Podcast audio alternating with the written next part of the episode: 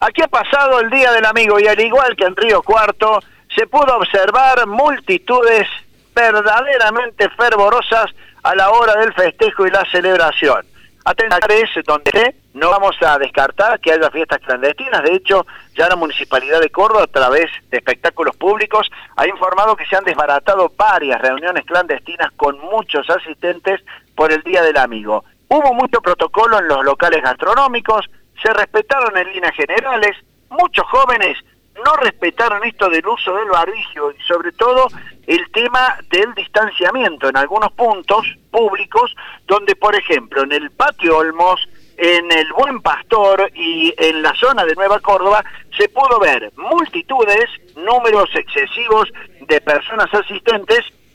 no digo dentro de los locales, sino fuera, eh, para celebrar este Día de la Amistad. Eh, había en la previa mucha preocupación por parte de los infectólogos, habrá que ver si esto finalmente se trasunta en un número mayor de contagios que podrían llegar a registrarse en los testeos de las semanas venideras. Pero tal vez lo que más preocupa a esta altura del gobierno pudo expresarse ayer en un tuit elaborado y publicado por el propio Juan Schiaretti, que se trató de poner a la cabeza de la campaña de vacunación que necesita sí o sí avanzar en toda la provincia de Córdoba. Así como se está avanzando en Río Cuarto, así como se está avanzando en otras comunidades, aquí en Córdoba es alto todavía el porcentaje de personas que no están aceptando ser vacunadas.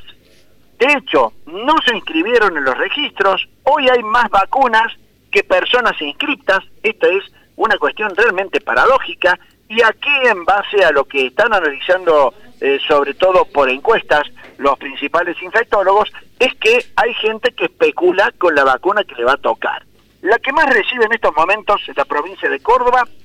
es la vacuna china Sinopharm. Recordemos que está haciendo gestiones la provincia de Córdoba y podría llegar a destrabarse de aquí a la otra semana, y sería un importante anuncio, las vacunas del laboratorio Cancino, este laboratorio canadiense chino, que también ha desarrollado una tecnología para la protección contra el COVID-19, pero es una realidad que la gente joven aparentemente especula con la vacuna de Pfizer. ¿Va a llegar Pfizer a Córdoba? En verdad, no porque no es la vacuna por la cual está negociando el gobierno de la provincia de Córdoba, recordamos, es Cancino el nombre de este laboratorio, y por otro lado es muy difícil que finalmente la República Argentina pueda acceder a una negociación con Pfizer, siendo que las vacunas que han comprado para vacunar a los segmentos etarios de más baja edad es precisamente la vacuna de Moderna. En todo caso, lo que se está tratando de analizar en el gobierno es una acción que permita, al menos que sirva como un caramelo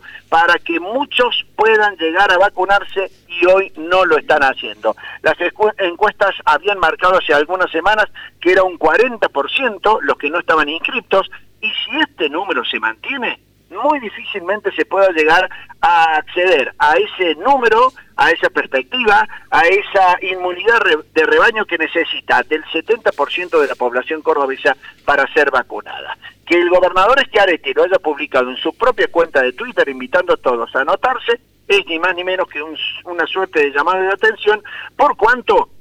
el gobierno quiere que se avance en este cronograma precisamente para poder conseguir el alivio o al menos la normalidad tan mentada, de la que habló Carla Bisotti respecto al mes de septiembre, pero que aquí en Córdoba todavía tiene que avanzar, no por obligación.